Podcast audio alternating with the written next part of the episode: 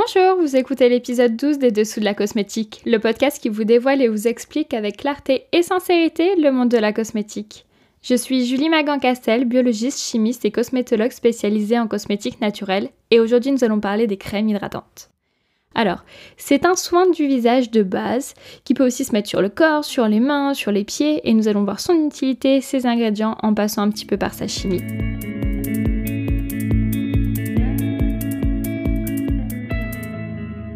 Alors, une crème hydratante, qu'est-ce que c'est? À quoi ça sert? Est-ce qu'on peut en savoir plus? Alors c'est un produit cosmétique qui sert forcément à hydrater la peau, ça assouplit également la peau et ça peut être sur différentes parties du corps. Donc comme on l'a dit, ça peut être le visage, les mains, les pieds, les jambes, enfin sur le corps. Et aussi peu importe où est-ce qu'on le met, donc euh, sur quelle partie du corps on l'applique, la formulation reste quasiment la même.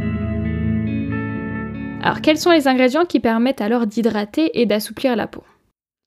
Donc les crèmes qui hydratent contiennent généralement des ingrédients qui hydratent, forcément, comme des glycols. Le plus connu des glycols, c'est la glycérine. La glycérine, elle peut être d'origine végétale ou pétrochimique, peu importe, euh, ça hydrate toujours de la même façon. La glycérine et de manière plus générale les ingrédients hydratants, on les appelle aussi des humectants. Ils humectent la peau, donc c'est-à-dire qu'ils apportent assez d'eau à la peau pour qu'elle fonctionne de manière normale, pour qu'elle fonctionne bien, pour qu'elle soit en bonne santé. Généralement, ces ingrédients humectants, ils sont solubles dans l'eau, donc ça veut dire qu'ils se mélangent facilement dans l'eau. Donc les glycols, c'est pour la partie hydratation, mais la crème, elle va contenir aussi des ingrédients qui assouplissent la peau, donc comme on l'a dit, qui la nourrissent. Euh, dans cette catégorie, on peut citer les cires végétales comme la cire de carnauba, mais aussi des huiles végétales comme l'huile de jojoba ou des beurres végétaux comme le beurre de karité par exemple. Tous ces ingrédients, ils ne sont pas solubles dans l'eau donc, ce sont des huiles. On dit que ce sont des ingrédients liposolubles, ils font partie de la phase grasse de la crème hydratante. Alors quand je dis qu'ils se mélangent à l'huile, bien évidemment hein, pour les beurres ou les cires qui sont solides à température ambiante, il faut d'abord les assouplir donc en les chauffant, en les fondant, pour pouvoir ensuite les mélanger à l'huile de jojoba par exemple. Donc on vient de dire que les glycols hydratent et sont solubles dans l'eau, alors que les huiles et les beurres nourrissent et ne se mélangent pas à l'eau. Donc, je suis sûre que si vous n'avez pas écouté l'épisode 2 du podcast qui s'appelle La mayonnaise et la vinaigrette, vous vous demandez comment deux ingrédients qui se mélangent pas ensemble finissent ensemble dans un même produit. Alors, premièrement, je vous invite très fortement à écouter l'épisode 2, euh, ou à le réécouter d'ailleurs, pour bien comprendre tout ce dont on va parler par la suite. Dans l'épisode 2, on parlait d'émulsion. Et l'émulsion, c'est le secret pour avoir un produit qui contient à la fois des glycols et à la fois des huiles, tout en étant stable. Donc stable, ça veut dire qu'il va garder le même aspect au cours du temps. L'ingrédient phare d'une émulsion, c'est l'émulsionnant. L'émulsionnant, c'est un ingrédient qui va se lier à la fois aux ingrédients solubles dans l'eau, donc comme les glycols, et à la fois aux ingrédients solubles dans l'huile, comme l'huile, le beurre et les cires dont on a parlé tout à l'heure. Et du coup, grâce à l'émulsionnant qui va faire un lien entre les deux, eh ben, les glycols et les huiles, les beurres, les cires et autres peuvent cohabiter ensemble dans le même produit. Par contre, en créant une émulsion, généralement, du coup, notre produit devient blanc. Donc c'est pour ça que la plupart de vos crèmes sont blanches, euh, blanches un peu laiteuses. D'ailleurs, le lait, c'est une émulsion, hein. c'est pour ça que c'est pour ça que c'est blanc aussi. Alors, maintenant qu'on a bien compris qu'une crème hydratante, c'est une émulsion, on va pouvoir parler un petit peu plus de ses ingrédients. On a dit que l'ingrédient phare d'une émulsion, c'est l'émulsionnant. Il est coutume de classer les émulsionnants selon leur charge électronique, mais bon, on parlera de ça plutôt dans un, autre épisode avec euh, du coup les tensioactifs anioniques, les tensioactifs cationiques et les non ioniques. En fait, en fonction de leur charge électronique, ils ont différents bénéfices sur la peau. Pour donner quelques exemples euh, de tensioactifs naturels, on peut parler des alcools gras, donc tout ce qui est stéarylalcool, stéarylalcool par exemple. Ensuite, on peut parler aussi de, tous les glycéryls plus at. Donc, c'est par exemple le glycéryl stéarate, glycéryl oléate. Ensuite, il y a bien évidemment des tensioactives euh, plus conventionnelles, donc non naturelles. Il y a les PEG. Donc, PEG, ça veut dire polyéthylène glycol. Donc, euh, PEG qui se finissent en at. Donc, vous pouvez retrouver sur la liste INKI, par exemple, le PEG 8 laurate, le PEG 8 stéarate. Ensuite, en autre tensioactif conventionnel, on va trouver euh, tous les ET, donc tous les tensioactifs qui se finissent par ET, ETH, qui va avoir euh, le stéarète comme le stéarète 4.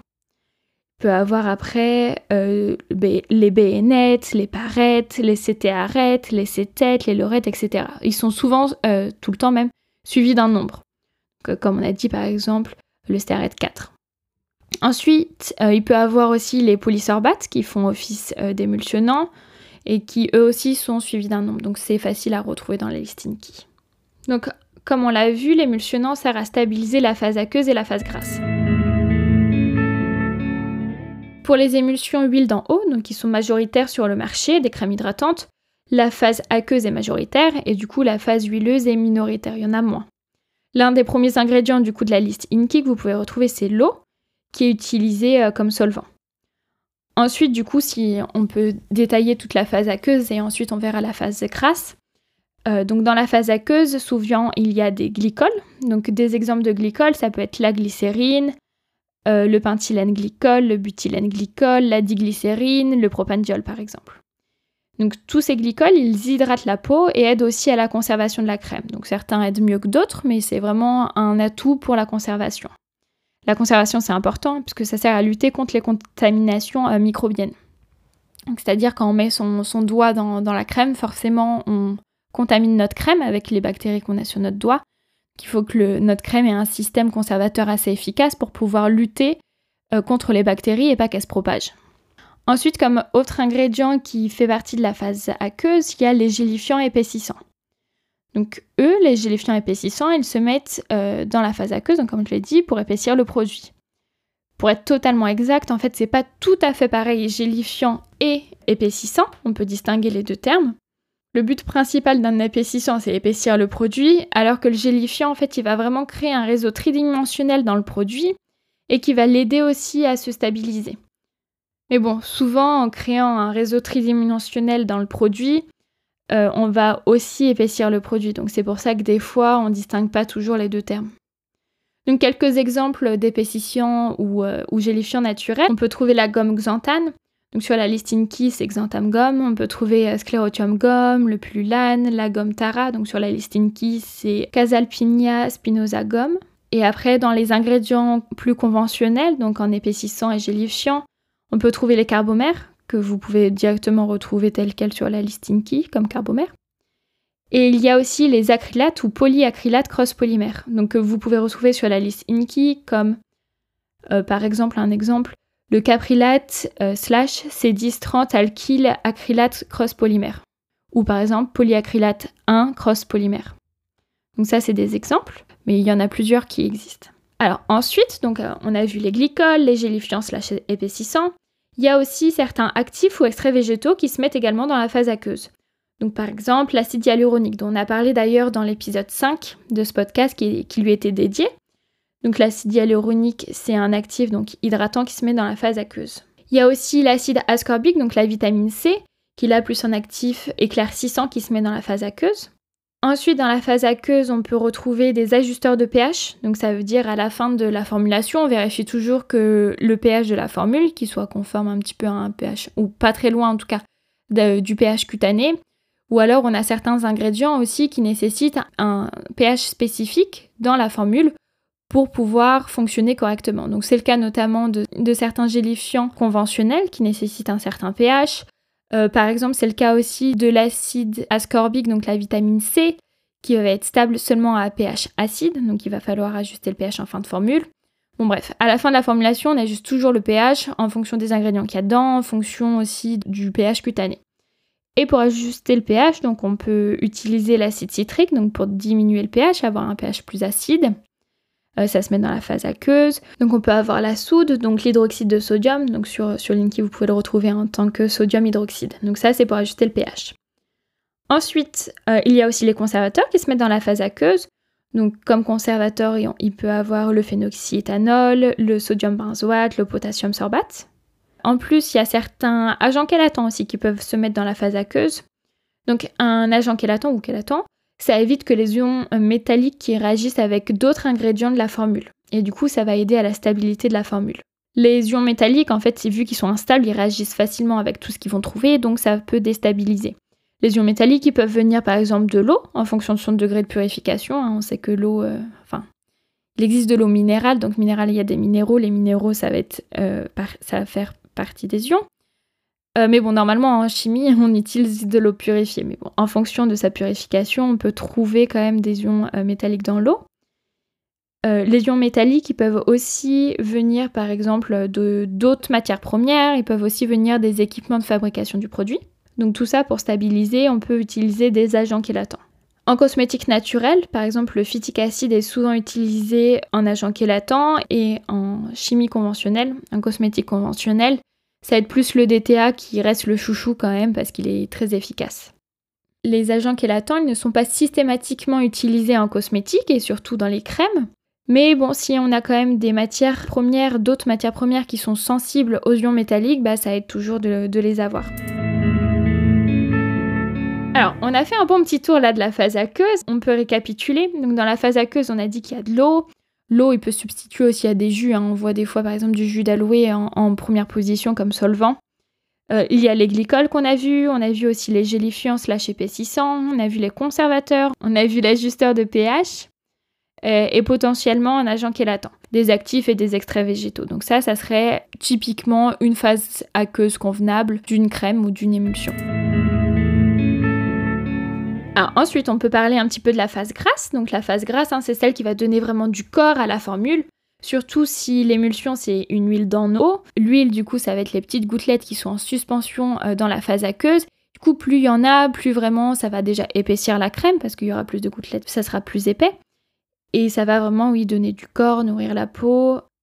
Et puis de manière générale, si par exemple c'est une émulsion dans huile, ça marche pareil. C'est-à-dire, plus il y a de la phase interne, plus le produit final il sera épais. Alors, notre phase grasse dans une crème hydratante, elle peut se composer d'huile végétale ou d'huile minérale par exemple. Les huiles végétales souvent utilisées, ça peut être l'huile de jojoba, l'huile de médophome. Alors, je crois qu'en français, l'huile de médophome, ça s'appelle limante, mais honnêtement, on l'appelle souvent médophome parce que de toute façon, c'est le nom qui a marqué sur la liste Inky. Euh, donc, celle-ci, on l'utilise beaucoup. Il y a aussi le caprylique capric triglycéride qu'on utilise euh, dans la phase grasse et qui, euh, qui, est liquide. Il y a certains alcanes ou esters qui sont naturels, donc comme le squalane, euh, le coco caprylate caprate, qui là sont des liquides gras naturels. Ensuite, il y a les huiles minérales. Donc, quand on dit minérales, ça veut dire qu'elles sont issues de la pétrochimie. Donc là, ça, ça passe plus dans le naturel. Et donc là, par exemple, il y a le paraffinium liquidum qui est dans cette catégorie. Donc, en plus des huiles, il y a les beurres, donc et cire végétale par exemple. Donc, il y a le beurre de karité, le beurre de mangue, la cire de carnauba. Il y a aussi euh, les alcools gras. Alors, les alcools gras, on en a parlé un petit peu euh, dans la partie émulsionnant, mais généralement, elle se met dans la phase grasse quand on formule. Donc là, par exemple, il y a le cétéaryl alcool, et le stéaryl alcool sont généralement vendus sous forme de paillettes ou de petites billes. Donc comme ça, c'est plus facile à peser, c'est plus facile à faire fondre aussi parce que du coup, une fois qu'on le pèse, euh, il faut homogénéiser notre phase grasse et vous imaginez bien que si notre phase grasse elle est composée de beurre, donc vous voyez la texture du beurre, hein, d'huile qui est liquide et de cire qui est totalement euh, plus dure, va falloir l'homogénéiser en la faisant fondre. Donc on fait, on pèse tout ensemble dans, dans un même bécher, on fait tout fondre au bain-marie, on homogénéise et après, on peut émulsionner et faire le reste de notre formule. Ensuite, il y a les cires minérales, donc issues de la pétrochimie aussi, telles que le ou le paraffine. La crème hydratante, contient aussi euh, d'autres ingrédients qui sont solubles dans l'huile, qui font partie de la phase grasse, qu'on explique là tout de suite. Il y a par exemple euh, certaines vitamines ou actifs et le parfum. Mais généralement, les vitamines, actifs, parfums, tout ça, c'est des matières premières qui sont assez sensibles à la chaleur. Et du coup, on va plutôt d'abord émulsionner, ensuite faire refroidir l'émulsion et ensuite incorporer ces ingrédients. En plus, on les incorpore quand même en, faible quantité comparé, comparé à l'émulsion qu'on vient de faire. Du coup, même si c'est de la phase interne qu'on incorpore après l'émulsion, généralement, ça se passe plutôt bien. Donc, en exemple d'ingrédients liposolubles, donc d'actifs liposolubles, on peut parler du tocophérol, qui s'appelle aussi la vitamine E.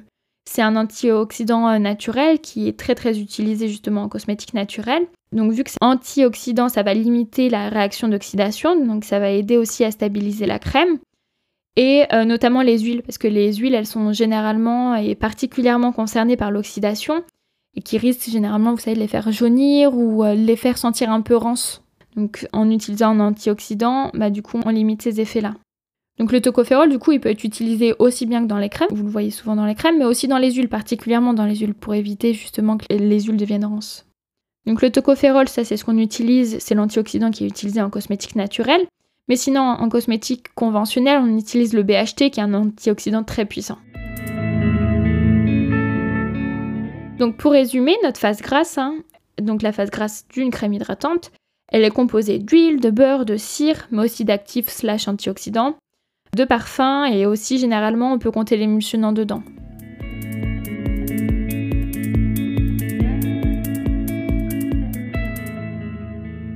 Alors, pour résumer, une crème hydratante, elle a une double action sur la peau. Elle hydrate, mais elle assouplit également la peau. C'est une émulsion et donc elle est composée d'une phase grasse et d'une phase aqueuse. La phase aqueuse, elle contient de l'eau, des glycols, un ou des gélifiants, des conservateurs, des ajusteurs de pH et potentiellement un agent chélatant.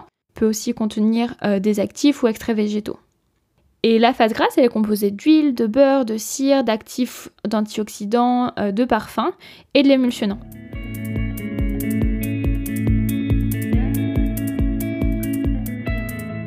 Alors j'espère que cet épisode vous a plu et que vous a aidé à comprendre les ingrédients de votre crème hydratante.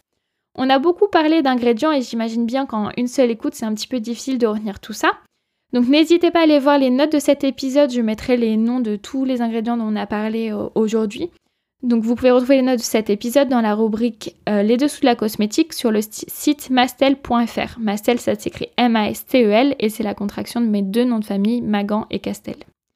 N'hésitez pas à réagir dans les commentaires sur Instagram ou sur le site directement.